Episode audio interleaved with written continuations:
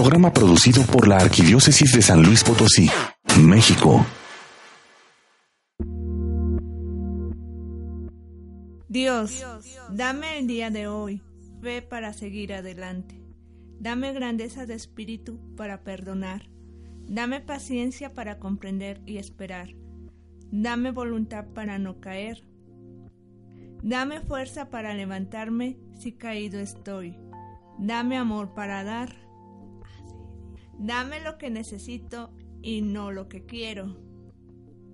Dame elocuencia para decir lo que debo decir. Haz que yo sea el mejor ejemplo para mis hijos. Haz que yo sea el mejor amigo de mis amigos.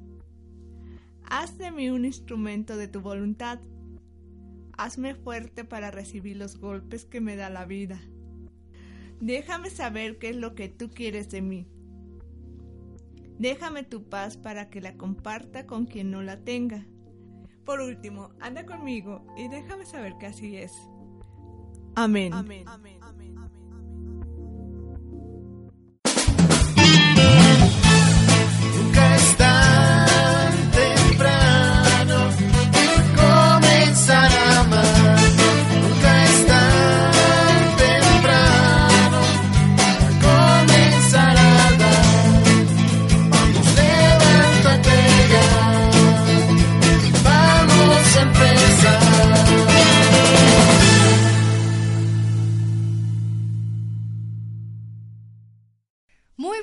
Queridos reescuchas. Mi nombre es Lucero Apolo y es un placer estar con ustedes nuevamente en una emisión más de su programa Nunca es tan temprano. Buenos días, Josué. Hola Lucero, yo soy José Alejandro Valderas y es un gusto que nos permitan entrar a sus hogares mañana con mañana. Es un gusto que prendan la radio y escuchemos algo católico, algo que nos dé esperanza, que nos dé testimonio y que nos aliente nuestra fe. Y precisamente hablando de esperanza, nosotros como católicos empezamos un tiempo muy especial. ¿Ya saben cuál es? Pues se trata del Adviento. Así es, y como la palabra lo decía, la esperanza es lo que vamos a tratar el día de hoy en, el, en este programa. Y este tiempo de Adviento es algo muy importante que sucede en la vida de todos nosotros. Simplemente que tenemos que captarla como es y para esto nos está acompañando el padre Salvador González Vázquez, que es el licenciado en filosofía, maestro en el seminario y responsable de la dimensión de educación y cultura de la Arquidiócesis de San Luis Potosí. Buenos días, padre. Buenos días, gracias por esta invitación, por esta oportunidad de llegar a los oídos de creyentes y no creyentes, pero todas las personas con deseos de una palabra esperanzadora. Así es, padre. Y mire, Hablábamos al inicio de este programa acerca de que este es un tiempo litúrgico muy importante, pero para los que no ubicamos bien, ¿qué son los tiempos litúrgicos? Quisiera yo empezar desde lo que es propiamente humano. El ser humano mm, vive lo que celebra y celebra lo que vive, ¿verdad? Cuando alguien cumple años, ¿verdad? Se llena de signos el hogar, ¿verdad? Y entonces ¿qué están celebrando? Ah, es que cumples un año de vida.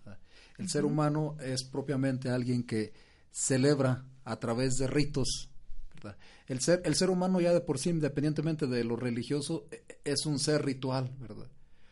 Cómo le expresas el amor al, amado a través de signos, a través de una carta, a través de una rosa, son los ritos o los rituales que utiliza el ser humano, ¿verdad? Para expresar lo que siente. Y en sentido muy concreto, lo religioso, ¿verdad? Que, que no se ve, se tiene que concretizar y hacer signo visible. Entonces, a través de signos y a través de ritos, el hombre vive lo que piensa, lo que cree, ¿verdad? Entonces, la liturgia es justamente e, e, esa celebración en comunidad donde a través de signos manifestamos lo que no vemos, pero aquello en lo que creemos y aquello en lo que esperamos. Y entonces, a lo largo de un año que se llama el año litúrgico, la iglesia celebra todo lo que llamamos el misterio de nuestra salvación. Comienza con el adviento, que es la esperanza de la llegada de Jesús, de Dios que asume nuestra naturaleza, nuestra condición humana para elevarla, ¿verdad? Para elevar la dignidad del hombre a la categoría de Dios.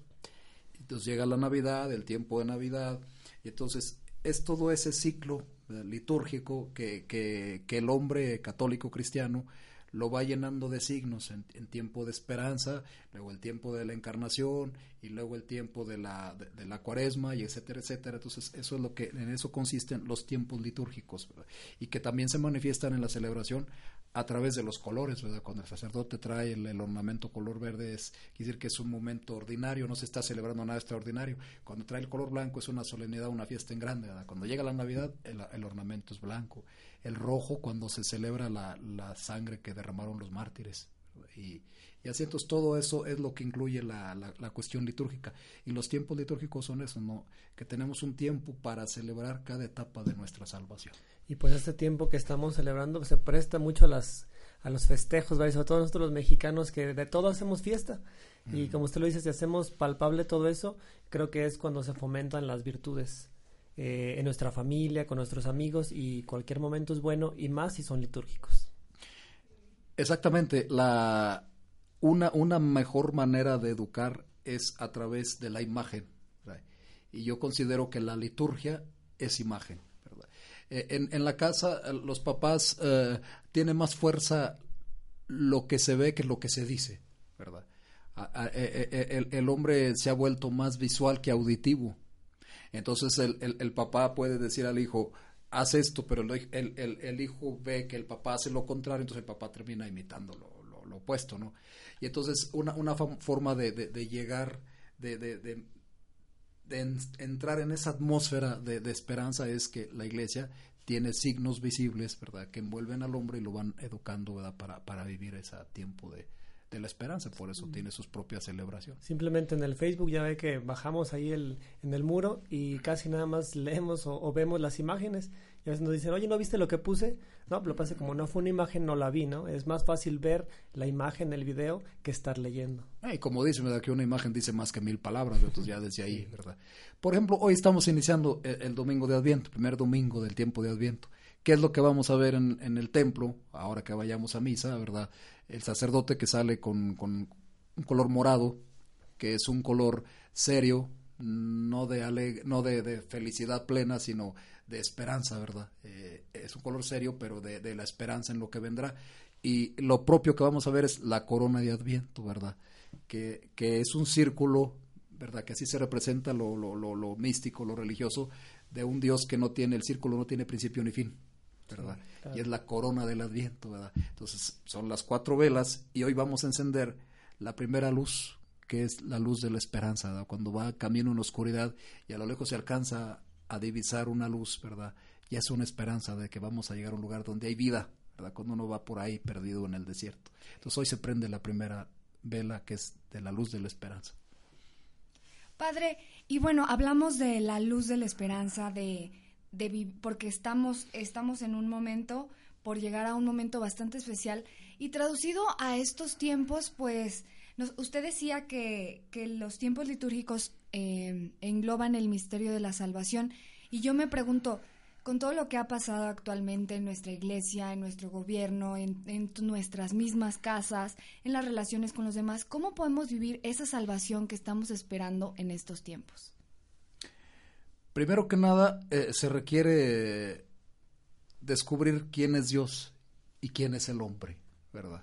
Yo creo que, muchas cosas nos pueden este, decepcionar porque no tenemos con claridad lo que es el hombre y lo que es Dios. Si se fijan, la Sagrada Escritura nos habla de, la, relación de la humanidad con Dios. En esa relación de la humanidad con Dios, el hombre siempre falla. Y se desvía del plan que Dios tiene, pero a final de cuentas Dios siempre termina saliéndose con la suya, ¿verdad? La, Sagrada Escritura no canonizó a ningún personaje, eso es importante tenerlo en cuenta, ¿verdad? Ningún personaje de la Escritura eh, salió ileso. El hombre está expuesto al, al pecado. Háblame de Moisés, háblame de Salomón, que terminó adorando eh, con otras mujeres que lo llevaron a adorar ídolos, apartar el corazón de Dios. ¿Cuál es la, la, tentación del hombre? La tentación del hombre es, siempre es la constante, apartar el corazón de Dios, ¿verdad? Entonces siempre tenemos que estar reencontrando, apartar el corazón. Entonces el hombre es, es una característica muy humana el que el hombre aparte su corazón de Dios. Ni David, ¿verdad? Que David terminó matando a para quedarse con la mujer por muy excelentes que fueron estos hombres, tuvieron su falla. Entonces, la Biblia nos habla de el hombre que falla, Dios que nunca falla, Dios que se mantiene fiel. Entonces, yo creo que aquí es importante que, que ubiquemos y coloquemos bien en quién hemos puesto nuestra fe. Si nuestra fe está en el hombre, ¿qué dijo Jeremías? Maldito el hombre que confía en el hombre. Bendito el hombre que confía en el Señor. ¿En quién hemos puesto nuestra fe? Es importante tener muy en cuenta eso porque yo digo, por eso cuando Dios nos dice, lo más importante en esta vida es amar a Dios con todo el corazón, con todo el alma, alguien dirá, ¿y por qué Dios se reserva todo el amor para Él? Porque los, los amores humanos son amores que están en riesgo, son amores peligrosos. Eh, qué, qué duro es cuando te enamoras de alguien y corres el riesgo de que te deje de querer y te deja ahí a medias. O que tú dejes de amar, o, o que pierdas al ser amado. Por eso cuando uno le entrega todo el corazón, todo el amor a Dios, ¿verdad? Claro que San Agustín a, a puntualiza esto y dice, hay que amar al amigo en Dios, al enemigo por Dios, porque así en Dios todos son amados y no se pierde a nadie. Entonces yo creo que, que, que, aquí en estos tiempos no, nos está, es una urgencia que nos preparemos y nos, y nos preguntemos a nosotros mismos en quién estamos poniendo nuestra fe. El ser humano es un ser en camino, es un ser un proceso, nunca está acabado, ¿verdad? Siempre está expuesto, está en riesgo y expuesto a perderse. Y entonces el caminar del ser humano es esto, ¿verdad? No, no, no hay un ser humano perfecto. Entonces, quizá nos llevamos decepciones porque quizá nosotros hemos hecho del hombre un mito. Este es el ser perfecto, no, no hay ser perfectos. Y Dios escribe derecho sobre reglones torcidos. Dios no necesita de nuestras perfecciones para hacer las cosas bien. Nosotros somos instrumentos de él, a través del cual Dios actúa, pero el que actúa es Dios. Y el ser humano sí está expuesto a, a muchas cosas porque pues, hay tanto efecto distractor en, eh, en la sociedad que, por ejemplo, ahorita, no sé, los medios de comunicación con tanta noticia, eh, la tecnología, el celular, el WhatsApp, el Facebook. Y, y, en este, y en este, en este ambiente de, la, de los medios de comunicación, pues también a veces son ventajas y desventajas. Eh, por ejemplo, eh, en el Facebook vemos muchas noticias que, o videos de todo el mundo que a veces no sacan en la televisión y nos vamos enterando. O sea, es, son, es noticia que vamos adquiriendo e incluso, por, por llamarlo de la, de la, manera amarillista, e incluso de la fe católica, lo que hizo el Papa, lo que, lo que está viviendo en este momento el Vaticano, eh, noticias que están sacando, y toda esa información nos va llegando. Pero qué tan bueno es y qué tan malo es esto de los medios de comunicación actualmente. Ah, eh, los medios de comunicación tienen una, gran ventaja y, una enorme desventaja, me atrevería yo, a decir. El hombre actual, para empezar, está saturado de información, pero no está formado para discernir y para digerir la información. Eh, el, problema de los medios informativos es que le llegan a todo tipo de personas y a todas las edades. Y, y eh, hay que tener en cuenta que, los seres humanos, lo que se recibe, decía Santo Tomás de Aquino, lo que se recibe, se recibe al modo del recipiente. Entonces yo recibo la información y de acuerdo a la situación en la que yo estoy, es como la voy a tomar, ¿verdad? Entonces se necesita no solamente informar, sino formar y preparar para ser informado. Y entonces, efectivamente, el, eh, el, Internet y todo ese tipo de las redes sociales, ¿verdad? Pues una, una gran ayuda porque si utilizamos bien esos medios podemos difundir la buena noticia, ¿verdad? Que a final de cuentas, ¿qué es el Evangelio? Una buena nueva. Es una novedad siempre buena. Y desgraciadamente estamos bombardeados de muchas novedades nada buenas. Nada buenas. y entonces, si no estamos bien preparados, ¿verdad? Es, esa información puede inmediatamente mal influir y, y, hacer que se nos venga para abajo el, el, ánimo, ¿verdad? Y esto con los medios de comunicación, no se diga sobre todo con la tecnología que hay actualmente. Me gustaría preguntarle esto en nuestro siguiente bloque, este, después de una pausa comercial. Y si tú, Radio Escucha, tienes alguna duda, llámanos al 812-6714 o escríbenos a nunca es tan temprano arroba hotmail.com. No le cambien, regresamos. Estás escuchando Nunca es tan temprano. Ya estamos de regreso. Nunca es tan temprano. Te recuerdo el teléfono en cabina 812-6714. Estamos con el tema del Adviento Esperanza.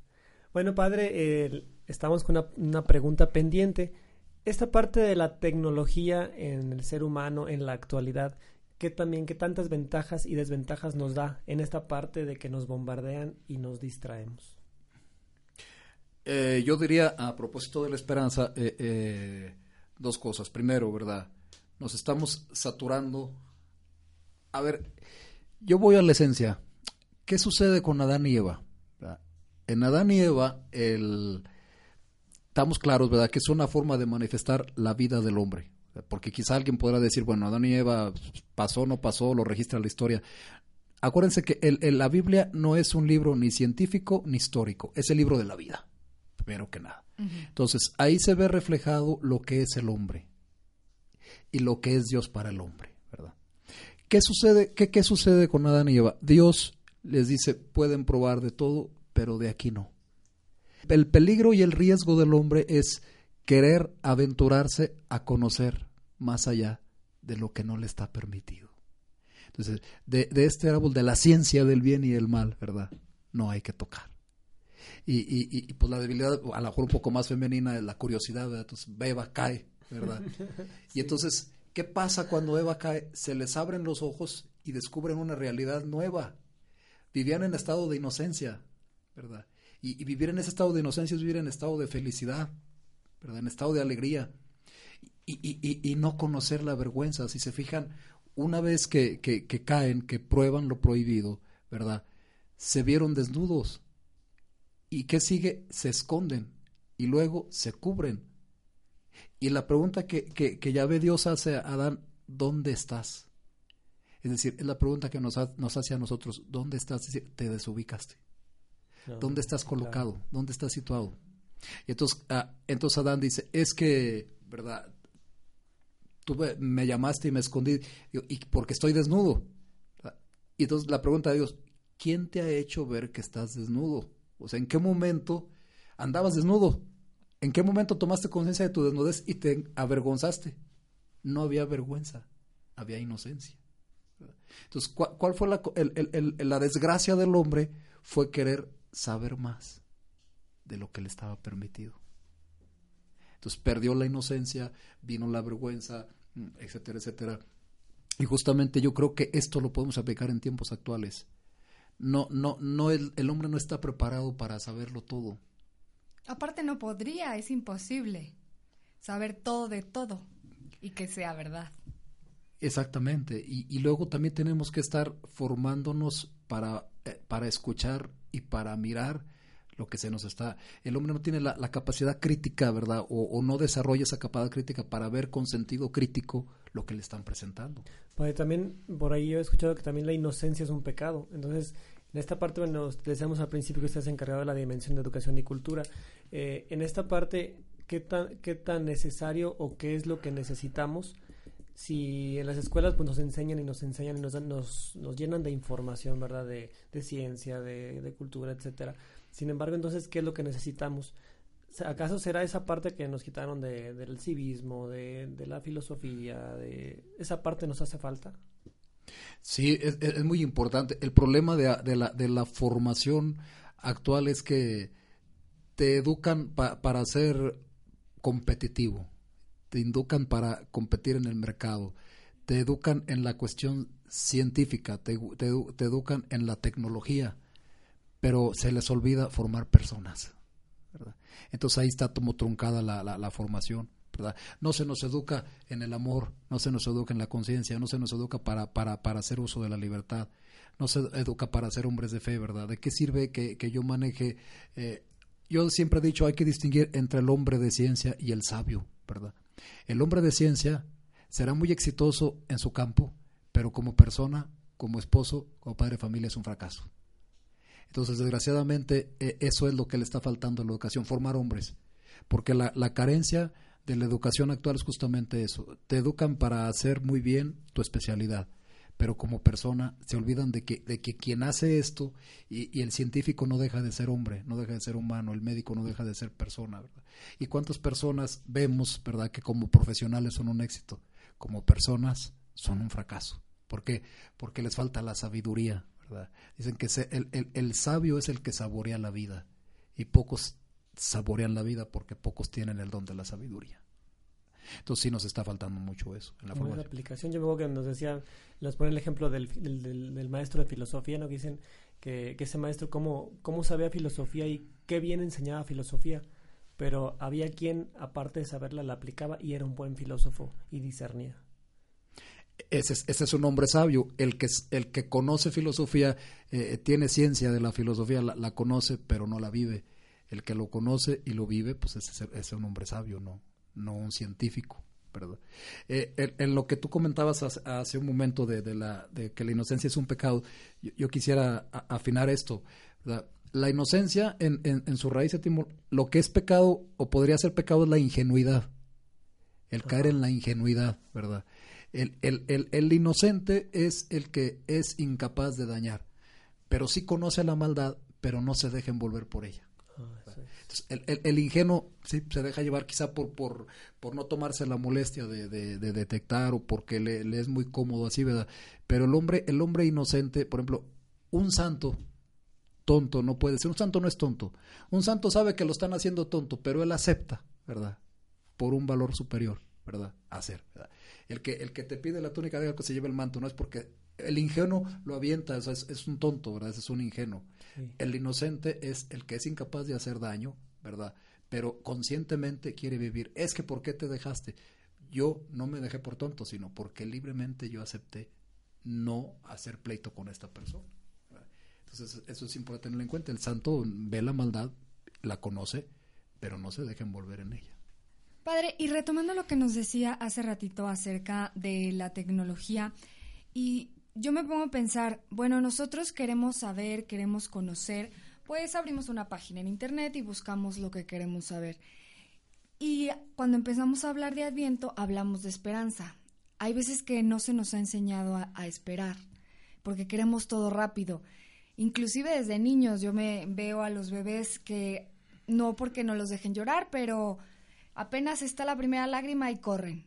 O apenas el niño quiere aprender a caminar y están los papás detrás de él y no le permiten que se caiga. Y se, todo es inmediato, todo lo queremos ahora. Si queremos la comida, vamos a comida rápida. Si queremos información, agarramos el celular. Si queremos hablar con alguien, le mandamos un mensaje de texto y esperamos que en ese momento nos respondan. ¿Cómo se contrapone esta parte con la esperanza, lo que nos propone el Adviento, esperar algo mejor? Como decíamos, la, la tecnología tiene sus avances y sus retrocesos la tecnología nos facilita mucho las cosas, pero nos está atrofiando la capacidad de la espera. Un día una persona me hablaba y me decía, bueno, pues que, pues que su esposo se había ido, que había cambiado, que le había dejado de querer, lo que les digo del riesgo de los amores. Entonces ella estaba sufriendo porque si estaba enamorada y él ya nomás dice que ya, y, y le digo, a ver, déjelo, ¿verdad? Que, que, que, piense, a lo mejor necesita un espacio de estar solo, no pierda la esperanza. Y me dice, sí, ¿cuánto tengo que esperar? ¿Seis meses, un año? Dije, no, la, la, la esperanza no tiene medida, es una actitud de espera. La esperanza que es, es una virtud que le llamamos teologal, teologal porque viene de Dios. Es una virtud infusa, fe, esperanza y caridad son las virtudes infusas porque Dios las infunde. No es uno el que las conquista y las adquiere, es Dios quien las infunde en la persona. Y entonces la actitud de espera es decir, yo sé que algún día las cosas van a cambiar, pero no me estés pidiendo eh, eh, sumas ni meses, porque el hombre está acostumbrado por la ciencia a cuantificar, ¿verdad? Y no se trata de decir, ¿cuánto tengo que esperar a que, a que él reaccione? En unos seis meses, por piedad, no. Y, y, la gente moderna, tecnificada, el hombre empresario, siempre cuando trae un problema, le dice a uno, padre, ¿cuánto tendré que esperar? Un año. No, no midas vive con actitud de esperanza. Y tener actitud de esperanza es vencer tu soberbia. Es decir, porque el, ¿cuál es la tentación del hombre moderno? El querer yo no creo más que en lo contante y lo sonante, es decir, en lo que se cuenta y en lo que suena, ¿verdad? Si no más allá, no, porque, porque eso te da seguridad. Y entonces yo no me arriesgo a confiar en lo que, en lo que no veo. Yo quiero que me des signos, que me des eh, eh, una persona, si la esposa tiene un problema psicológico, le dice al psicólogo, quiero resultados. A ver, ¿en cuántos meses ya me la devuelves eh, como estaba antes? ¿Verdad? Ese pues Pero ese es el, el pensar sin tecnificado que estamos viendo en la actualidad, que todo lo queremos, pero detrás de eso se esconde la, la soberbia del hombre. El, el, el, hombre se ha sentido poderoso porque maneja la tecnología. ¿Qué, qué es la tecnología? Es esa, esa, habilidad para hacer uso de las fuerzas de la naturaleza, ¿verdad? Que la ciencia te da la teoría y la tecnología te da los modos de cómo hacer más fácil mi vida, pero mi vida material práctica, no mi vida espiritual. O sea, no la puedo yo llevar mi vida espiritual enfocada al, al, al estilo como llevo la técnica, ¿verdad? La técnica me facilita. Anteriormente, pues hasta para ir a cambiarle del canal tenías que levantarte y darle el cambio. Ahora no más claro. el control PUN.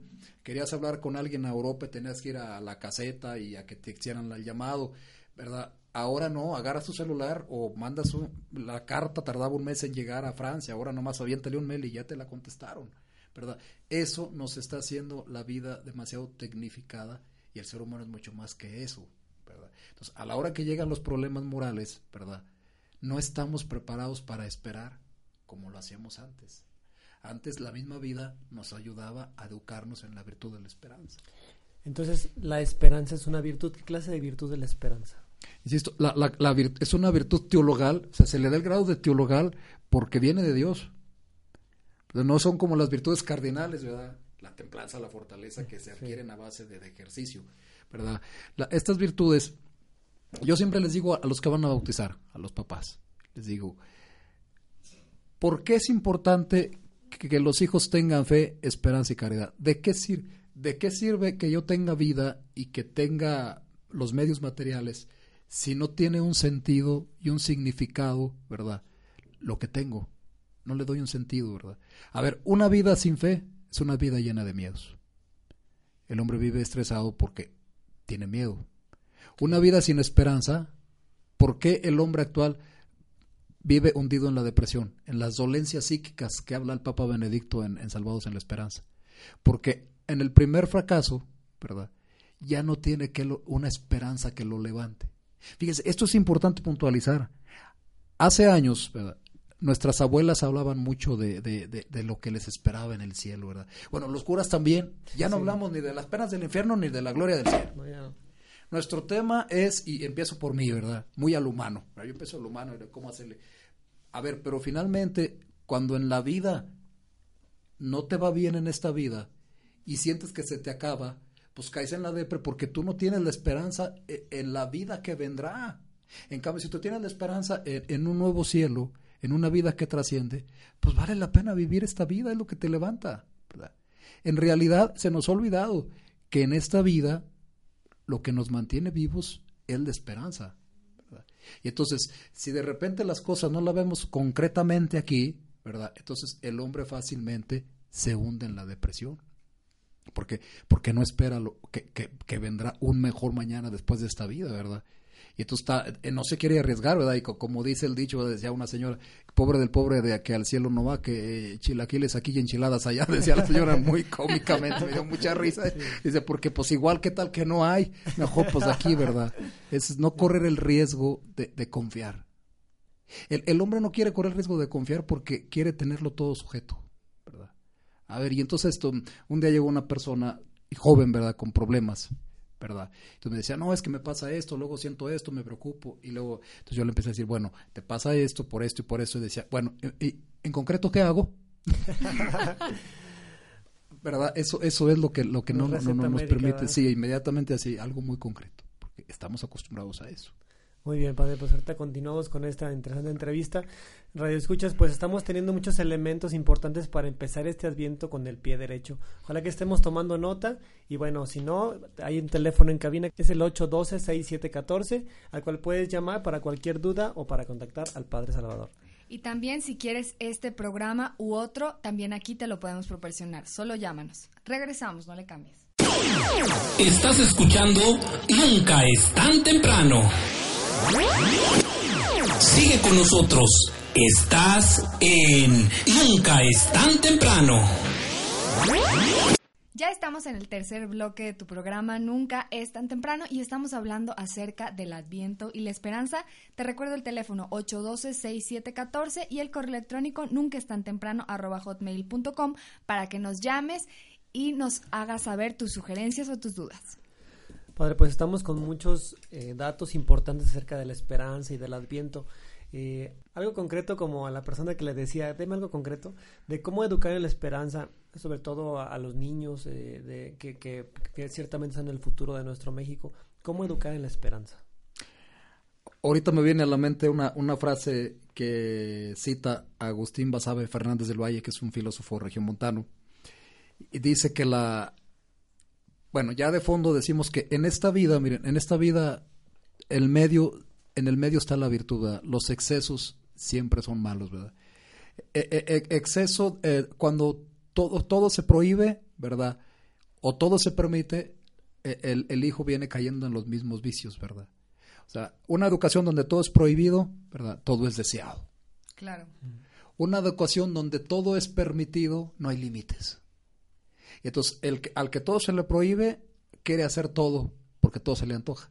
Y al que todo se le permite, cree que puede hacer todo, porque todo se le ha permitido. Entonces, ya los antiguos decían que en la vida ni demasiado ni demasiado poco. ¿verdad? Ni, tener en, ni tener en exceso ni defecto, porque cae uno en los vicios, ¿verdad? Y entonces, en el medio está la virtud. Y decía este filósofo que la esperanza es, es el medio con el cual tenemos que vivir en esta vida que también tiene su exceso y su defecto. Decía el exceso de esperanza, presunción. Su defecto, la desesperación. Es decir, una persona cuando es demasiado presuntuosa no tiene esperanza porque cree que ella todo lo puede lograr de sí misma, ¿verdad? No, pues al cabo que yo tengo la capacidad. ¿A qué andas yendo a misa? Dicen algunos señores, ¿verdad? Ah, es gente de trabajo. Esos que se hacen virtuosos porque son gente de trabajo, no me los des por buenos, ¿eh? Porque todo en exceso es malo, hasta trabajar. Y hay gente, y de la que nos estoy yendo, yo creo que hay mucha edad. Dice, es que para qué nosotros somos gente de trabajo de las 5 de la mañana a las 10 de la noche, no me los des por buenos. Esos no son virtuosos, son viciosos. Hacen de la virtud vicio, ¿verdad? Entonces, exageran demasiado el trabajo y descuidan otras cosas que tienen que estar en equilibrio, ¿verdad? Entonces, habrá quien dice, yo soy gente de trabajo, que andas perdiendo el tiempo en la iglesia, ¿verdad? Yo gracias a mi trabajo tengo esto. Ese hombre, cuidado el día que ya no tenga fuerzas, porque el día que ya no tenga fuerzas, cae en el otro extremo que se llama desesperación. Porque era alguien presuntuoso que en un momento no, no tenía nada que esperar porque todo lo esperaba de sí. El día que no encuentra en él fuerzas, se le acaba la esperanza. Y hay mucha gente que sufre así. ¿eh? Mucha gente cae en la depresión precisamente porque estamos en una época en que vivimos en un humanismo. ¿Qué significa humanismo? Que queremos encontrar en la humanidad, ¿verdad? Es el absoluto, la respuesta y la solución a todos los problemas. Ya no se busca el sacerdote para un consejo, ahí está el psicólogo, ahí está el psiquiatra. Con mis respetos, ¿eh? porque el psicólogo te puede ayudar a, con sus técnicas a sacar lo que traes adentro, pero la voluntad para superarlo solamente en Dios. Entonces estamos viviendo una época de mucho humanismo. Entonces cuando el hombre se da cuenta, precisamente lo que me decían ustedes hace rato, ¿no? El hombre ha perdido la fe y la esperanza por tantas cosas de instituciones y de la misma iglesia, ¿verdad? Que, que hemos visto que lo humano ha fallado Precisamente por eso, porque cuando el hombre pone demasiado su confianza en el, en el hombre, ¿verdad? Cuando el hombre falla, se nos viene abajo la esperanza. Si tú esperas en el hombre y crees en el hombre, estás amolado. Y entonces, eh, ¿cómo, ¿cómo, educar al, al, al, niño, al joven en, en, la fe? ¿verdad? Porque una cosa, en la, en, la, en la iglesia te hacen el anuncio, el sacerdote habla de Dios, pero en la familia es donde a través del ejercicio, que es la educación, se va creando una cultura, se va cultivando, ¿verdad? Una actitud de espera. ¿Cómo se puede educar a, un niño en la esperanza? Pues educarlo en la frustración, ¿verdad? Ahora ya no quieren que, que, que sienta la frustración. Yo digo, por ejemplo, miren, cuando los niños juegan un partido de fútbol, Ahí va el papá de Alcahuete a seguirle el juego a reclamarle al árbitro.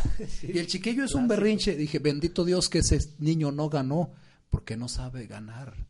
Si no sabe perder, no está preparado para ganar. Eso yo se los digo, ah, siempre se los he dicho, he sido a, los papás, no anden de alcahuetes, ¿verdad?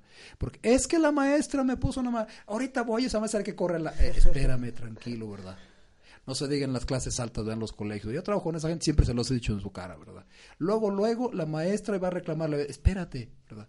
Enseña al niño a perder, porque si no lo enseñas a perder, no está preparado para ganar.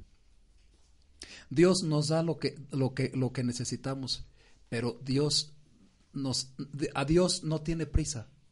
Dios nos educa, ¿verdad? Es que ya me cansé de pedirle a Dios y ya a Santa Marta ya le llevo muchas novenas y San Judas Tadeo y que no sé qué. espérame, a Diosito no me lo vengas a mangonear, ¿verdad? Diosito sabe cuándo estás preparado, ¿verdad? Y si al niño no se le enseña a perder, entonces no está preparado para ganar. Entonces, ¿cómo educar al niño en la virtud de la esperanza? Hoy hay, mañana no. Yo siempre les, a los que, les digo a los que van a bautizar, papás, la tarea fundamental de ustedes es enseñar a los hijos a vivir. Y no se nos tiene que complicar. ¿Qué es la vida?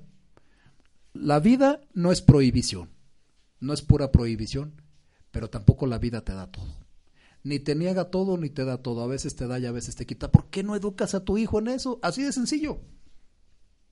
O sea, no le des siempre todo lo que te pide, porque la vida no nos da todo lo que le pedimos. Así es. Entonces vamos a tener hombres con muchas frustraciones, hombres muy deprimidos. ¿Por qué? Porque ellos nomás estiran la mano y reciben.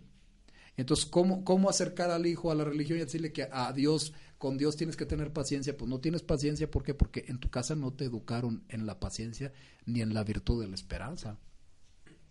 Hoy sí hay, mañana no, ¿verdad? Y luego la firmeza, ¿verdad? Si el papá promete una cosa, sea castigo o sea premio, a cumplirlo. Claro. Porque si no, vas formando hijos inseguros, ¿verdad? que no tienen firmeza y seguridad. Entonces, desde ahí está el punto, ¿verdad? Ahí es donde a los hijos hay que educarlos para la vida. Yo digo que el, papá que no educa bien está cometiendo el pecado de la mentira, porque le estás presentando a un hijo una idea falsa de lo que es la vida. Hay que enseñar a los hijos a vivir y presentarles lo que es la vida. El que todo lo prohíbe está presentando una idea falsa, porque la vida también te da muchas cosas. Pero el que todo lo permite también no te está preparando para vivir. Finalmente nuestra primera escuela, la familia. La familia. O sea, lo que tú ves es el primer impacto que tú tienes de la vida. Y el primer impacto que tú tienes de la vida va a estar siempre condicionando tu vida. Para en ese aspecto de la educación, eh, por ejemplo, vemos en los evangelios la buena nueva que es este, una manera de educar también, como Jesús nos, con su ejemplo nos iba dando pautas para saber vivir. Pero, por ejemplo, cuando leemos la Biblia vemos ejemplos, pues ya de hace muchísimo tiempo, ¿no? Eh, personas, personajes, este, eh, ambientes, ejemplos caducos que a ya no nos sirven para enseñar. ¿Cómo podríamos dar este mensaje evangélico, sobre todo los papás que nos están escuchando en la radio? Eh, ¿Cómo podrían educar a sus hijos con estos ejemplos, pero ahora en la situación moderna? ¿Cómo podemos estar educando? Fíjate que una cosa bien importante. Yo escuchaba una vez a un sacerdote jesuita que decía, si el Evangelio no tiene una respuesta a la situación económica, política y social que estamos viviendo, entonces está obsoleto. Pero me queda claro que el Evangelio siempre es actual. Te pongo un ejemplo, yo ahorita vengo de misa. Entonces leas el Evangelio, ¿verdad? Y, y, la misa es con gente pues abierta, que cuestiona, preparada, y dice, ¿Acaso el, el, si llega el siervo de trabajar en el campo, todavía tiene que llegar, servirme y no le voy a dar gracias, ¿verdad? Poco tengo que mostrarme agradecido con él. Siervos inútiles hicieron lo que se les mandó. Entonces, tú dile eso a, una persona con mentalidad moderna y dice, oye, pues ¿dónde está la gratitud? El evangelio está pero bien anticuado. Y cómo que, que, al siervo, pues oye, ahora hasta ya no se puede, no se le puede decir a la muchacha sirvienta, sino empleada doméstica o prestadora de servicios domésticos. Y el evangelio está muy anticuado, ¿no? Estando yo meditando en plena misa, Dije, no, o sea, tiene mucha realidad. ¿Qué, qué, nos quiere decir esto? Yo le decía a, a, la gente, dice Santo Tomás de Aquino que el obrar sigue al ser. O sea, yo soy hombre y traigo ya todo mi potencial, ¿verdad? Si, si hago lo que se corresponde con mi ser, me voy a sentir feliz. No voy a esperar que venga y Dios me lo agradezca. Cuando dice, siervos inútiles hicieron lo que tenían que hacer, ¿verdad? Yo le pregunto a la gente en estos tiempos, ¿estamos haciendo lo que nos gusta o estamos haciendo lo que nos exigen o lo que se necesita? Ahí está ya aplicado el Evangelio a tiempos modernos. La gente actual, ¿verdad? El hombre vive triste, vive frustrado, porque tristemente no hace lo que le gusta, sino lo que se necesita para ganar la vida. Y entonces desde la casa el papá le dice, no hijo, se necesita que tú estudies abogado porque tenemos muchas broncas. Oye, pues hijo no está hecho para abogado.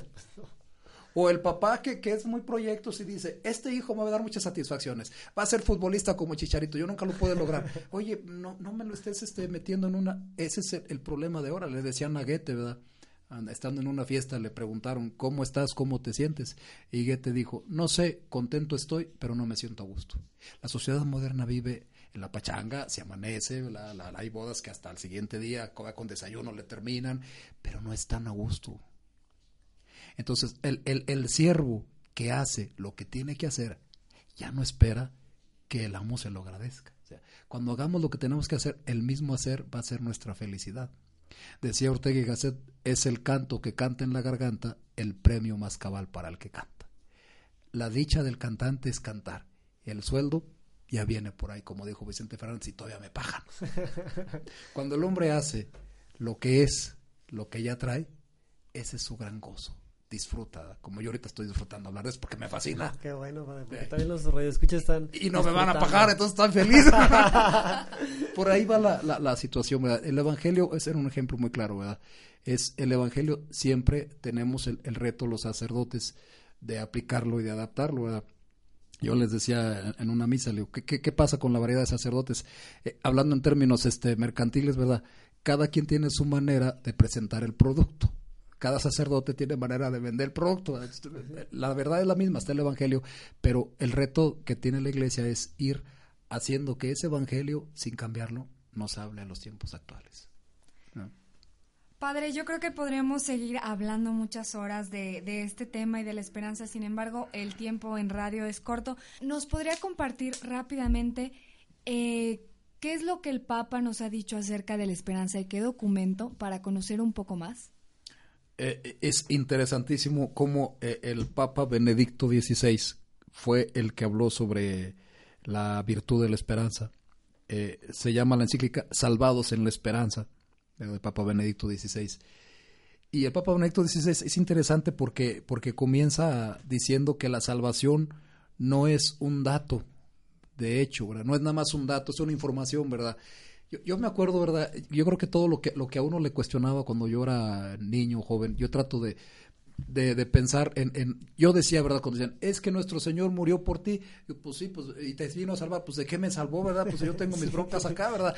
Yo así lo, lo pensaba, entonces ahora lo, lo medito y, y, digo, no, realmente la salvación llega cuando tú tienes la capacidad, la decisión de esperar, porque, porque dice, dice el, el Papa Benedicto al iniciar esta encíclica, Dice, se nos ofrece la salvación en el sentido de que se nos da la esperanza gracias a la cual podemos afrontar nuestro presente, porque el presente, aunque sea un presente fatigoso, se puede vivir y aceptar si lleva hacia una meta, y si esa meta es tan grande que justifique el esfuerzo del camino. ¿Qué tan grandes son nuestras metas?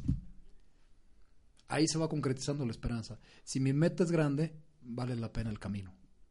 Pero si no tengo metas a, largo plazo, entonces, y si las metas a corto plazo no se me o si hago o si hago depender mi esperanza de la de que la otra persona haga o no haga, entonces pues ya estoy amulado, Entonces, la, la, la, miren, lo podemos concretizar. Yo siempre he dicho, cuando tú andas con una situación de actitud negativa en la depre o andas down, como dicen los, los, los, los chavos, ¿verdad? Así puedes ir a Cancún vas cargando toda tu, situación y por muy hermoso que esté la playa, no va a estar bien, porque tú no traes esperanza, te sabe amargo. Cuando, cuando andas con una actitud, así te vayas a, un ranchito aquí cerca, vas a sentir la gloria, ¿verdad? ¿Por qué? Porque tú traes esa vivencia.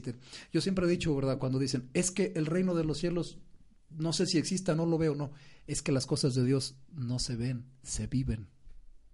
Ahí es donde empieza a transformarse. Hay que vivirlo. Cuando te dicen a ti, es que tú no quieres ver la situación, pues no vas a decir, muéstrame la situación para verla. Pues no, Pero hablamos, yo siempre he dicho, el hombre, el hombre niega la metafísica y sin embargo vive haciendo metafísica. Llegas a un lugar y dices, este, a ver, si yo llego, yo viene el viernes y, y vi apagado, dije, pues no va a haber entrevista y no me vas a decir, ¿cómo dices que no va a haber si no la estás viendo? No, pero pues estoy viendo eh, signos que me llevan a ir más allá de lo que estoy viendo, ¿verdad? Como el que dice, no quieres ver la situación o no quieres ver la problemática, pues estamos haciendo metafísica. Así es, padre. Pero, pero se vive, ¿verdad? La cuestión de la, de la fe no es, no esperemos verlo, hay que vivirlo. Y viviéndolo, el mundo se transforma. Así es, y aquí también estamos viendo que el tiempo se nos acaba, padre, y este, bueno, como que nos queda otro pequeño bloque para seguir compartiendo ese tema. Vamos a un corte rápidamente y regresamos. Estás escuchando Nunca es tan temprano. Ya estamos de regreso. Nunca es tan temprano. Te recuerdo el teléfono en cabina 812-6714 para cualquier cosa que quieras decirnos, ya sea un saludo, alguna felicitación, alguna duda, para cualquier cosa, aquí está la doctora Maripaz contestando tus llamadas. Estamos en la parte final de este programa acerca del Adviento y la esperanza. Padre, ya nos habló de la importancia de educar a los niños en la esperanza. Sin embargo, a mí me gustaría que nos compartiera unas palabras para las personas mayores, que quizá tienen la fortuna o no de educar a los niños, pero ellos en su personalidad sienten que todo es negro, que el panorama es gris, que ya no les ponen atención. ¿Qué les diría a ellos acerca de la esperanza? Aquí hay algo bien importante y, quiero aterrizar en lo que es la, la esencia de la espiritualidad cristiana católica. Primero que nada, nos echamos muchos pesos encima que nos hacen ver la vida pesada. ¿De dónde viene, de dónde procede la palabra alegría? Y la alegría es un mandato un mandato de San Pablo dice, se lo repito, estén alegres. Fíjense que los mandatos de Dios son para ser felices. Eso es importante no dudarlo. Si Dios nos manda, es como el papá que le dice al hijo, hija, yo quiero que hagas esto, yo sé lo que te digo, es por tu bien. Bueno, pues Dios lo que nos dice, lo que nos manda es por, para que vivamos alegres, ¿verdad? Tan solo el mandato principal, ¿verdad? Ama a Dios con todo el corazón, al prójimo. Pues, el que ama y es amado es feliz, y quien se ama a sí mismo es feliz. Es el mandato para ser feliz. Si te dicen, vive alegre, la palabra alegría viene del latín aligerare, ¿verdad? Es decir, vive ligero de equipaje. ¿Y qué dice Jesús? Tomen mi yugo, ¿verdad? Porque mi yugo es suave y mi carga es ligera. ¿Y a dónde quiero llegar? La esencia de la espiritualidad cristiana que se nos olvida, y yo, yo insisto mucho últimamente y trato de hacerlo, libertad de espíritu o pobreza de espíritu. ¿Qué significa la pobreza de espíritu? no le estés cargando al espíritu tantas cosas. Es que yo traigo un sentimiento, no lo cargues a un lado. Es que yo traigo un rencor a un lado. Cristo vino a liberarnos para que seamos libres. Entonces, la pobreza de espíritu es no recargarle al espíritu tantas cosas. Hay gente que dice, es que tengo un pesar por la vecina que el marido la maltrata, pero si a la vecina le encanta el maltrato, ¿por qué estás tú pesando con el problema de la vecina? Pero es que yo quisiera, bueno, ponlo en las manos de Dios. Miren, Dios es maravilloso y yo lo he experimentado y se los comparto. Cuando yo digo, yo traigo un proyecto, por ejemplo, en mi capilla y de repente, que ya no funciona, y digo, ni modo, pues si no funciona, que sea la obra de Dios y si me quitan, pues que me quiten. Cuando digo eso, las cosas se empiezan a componer. Cuando uno lo, lo, abandona, pero ese, esa es actitud, ¿verdad? A veces las mamás, miren, el problema de las mamás y también de las abuelas es que quieren hacerle al Espíritu Santo, ¿verdad?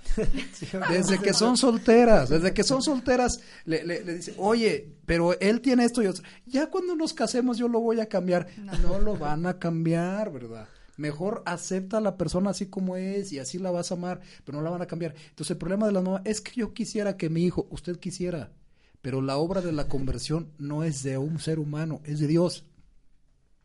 Y aquí puntualizamos, por eso a veces es que el padre que no hizo, e, e, el, padre y el sacerdote y el papá, nosotros somos instrumentos.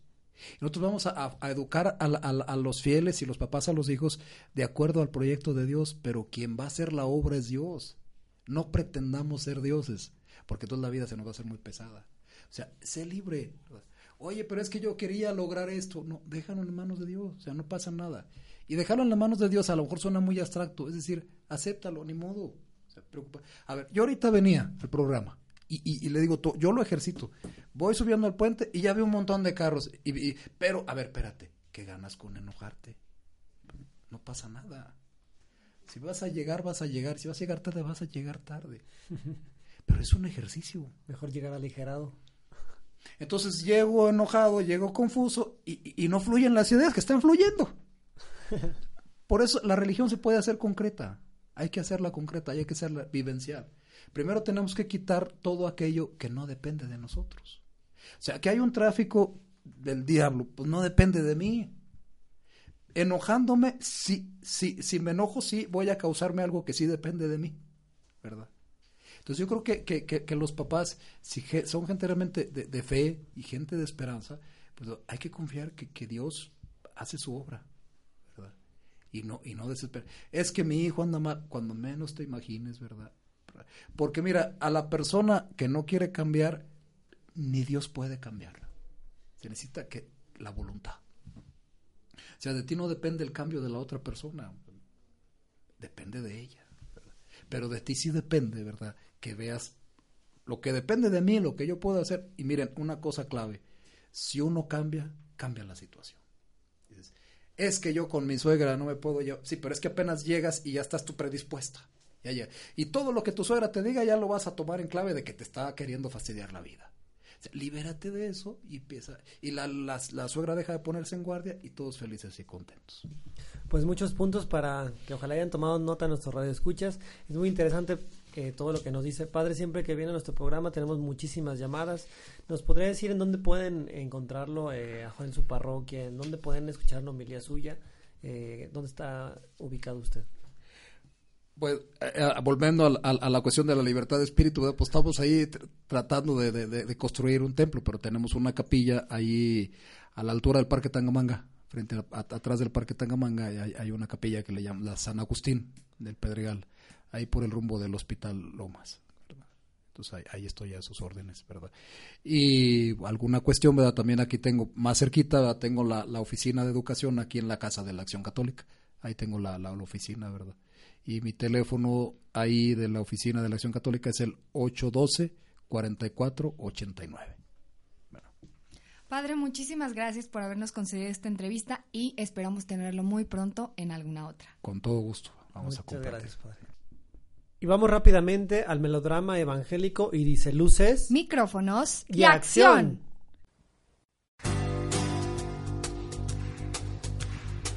El Evangelio es luz y vida. La palabra de Dios es alimento para el alma. Escucha el melodrama evangélico. Solo por nunca es tan temprano. Del Santo Evangelio según San Marcos, capítulo 13, versículos 33 al 37. Velad, pues no sabéis cuándo vendrá el dueño de la casa. En aquel tiempo dijo Jesús a sus discípulos, Mirad, vigilad, pues no sabéis cuándo es el momento es igual que un hombre que se fue de viaje y dejó su casa, y dio a cada uno de sus criados su tarea. Encargado el portero que velara, velad entonces, pues no sabéis cuándo vendrá el dueño de la casa, si al atardecer o a medianoche, o al canto del gallo, o al amanecer. No sé que venga inesperadamente y os encuentre dormidos. Lo que os digo a vosotros, lo digo a todos. Velad.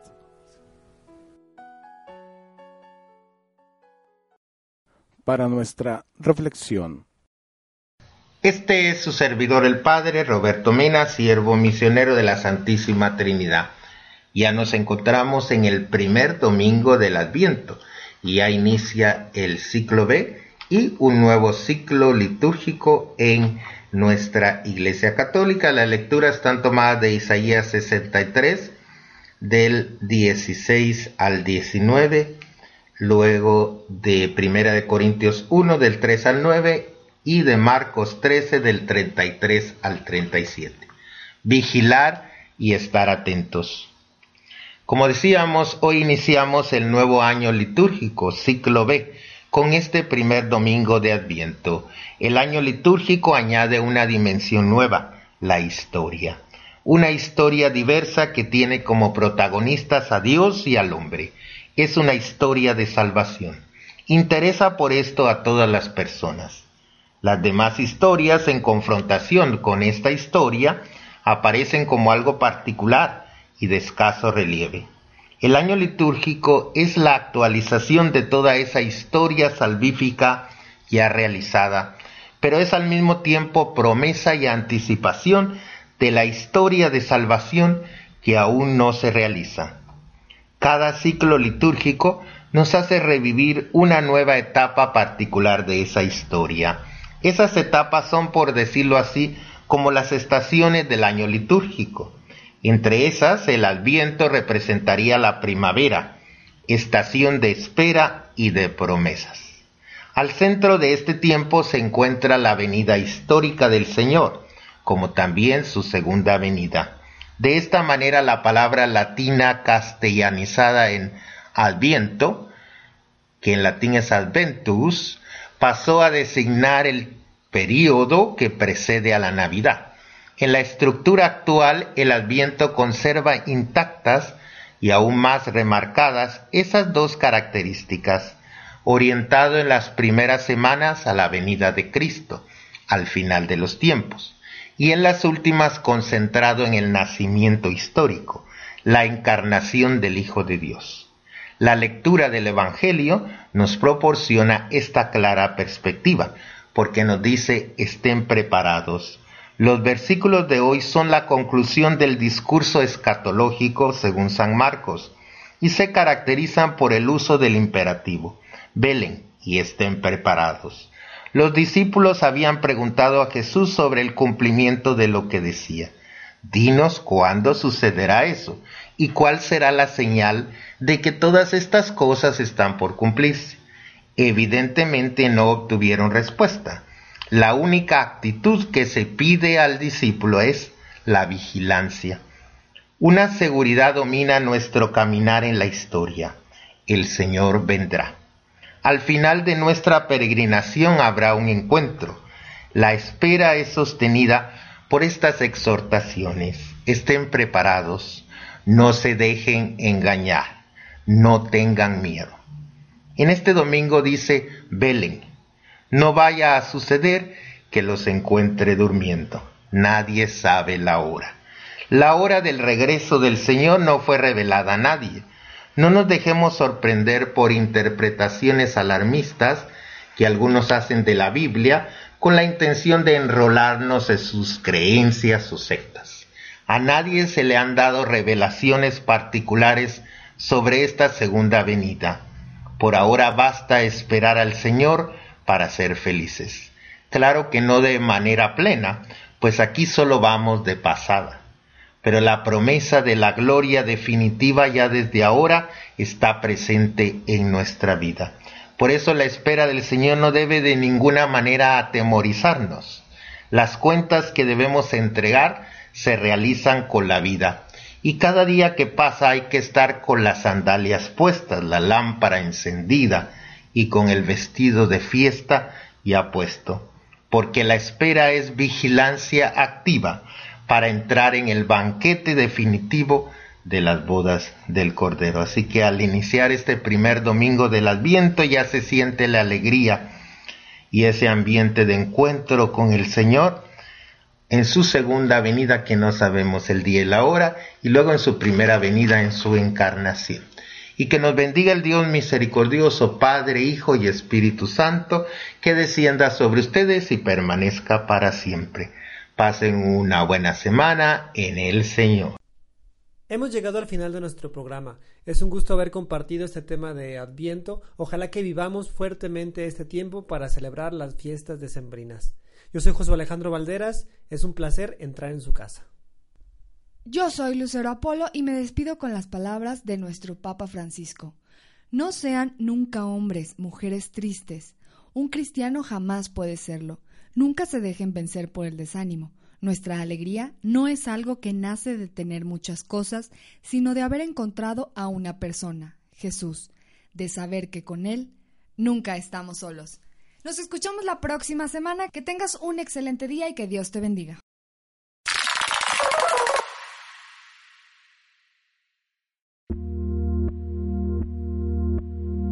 Ayúdame, Señor, a creer que detrás de las nubes está el sol que los desnudos árboles de otoño volverán a vestirse de hojas, si tengo la paciencia de esperar. Ayúdame, Señor, a comprender que para alcanzar la cima de la montaña hay que atravesar el largo valle, que la vela difunde su luz a base de consumirse poco a poco. Ayúdame, Señor, a desprenderme de las pretendidas seguridades que no puedo tener y que me hacen tan inseguro. Ayúdame a comprender que mis temores aumentan mi inquietud y mi impaciencia. Ayúdame, Señor, a aceptar mis limitaciones. Confío en ti como un niño que se siente seguro en brazos de su madre. Ayúdame a caminar por donde no puedo ver, sabiendo que tú estás ahí conmigo. Amén. Amén. Amén.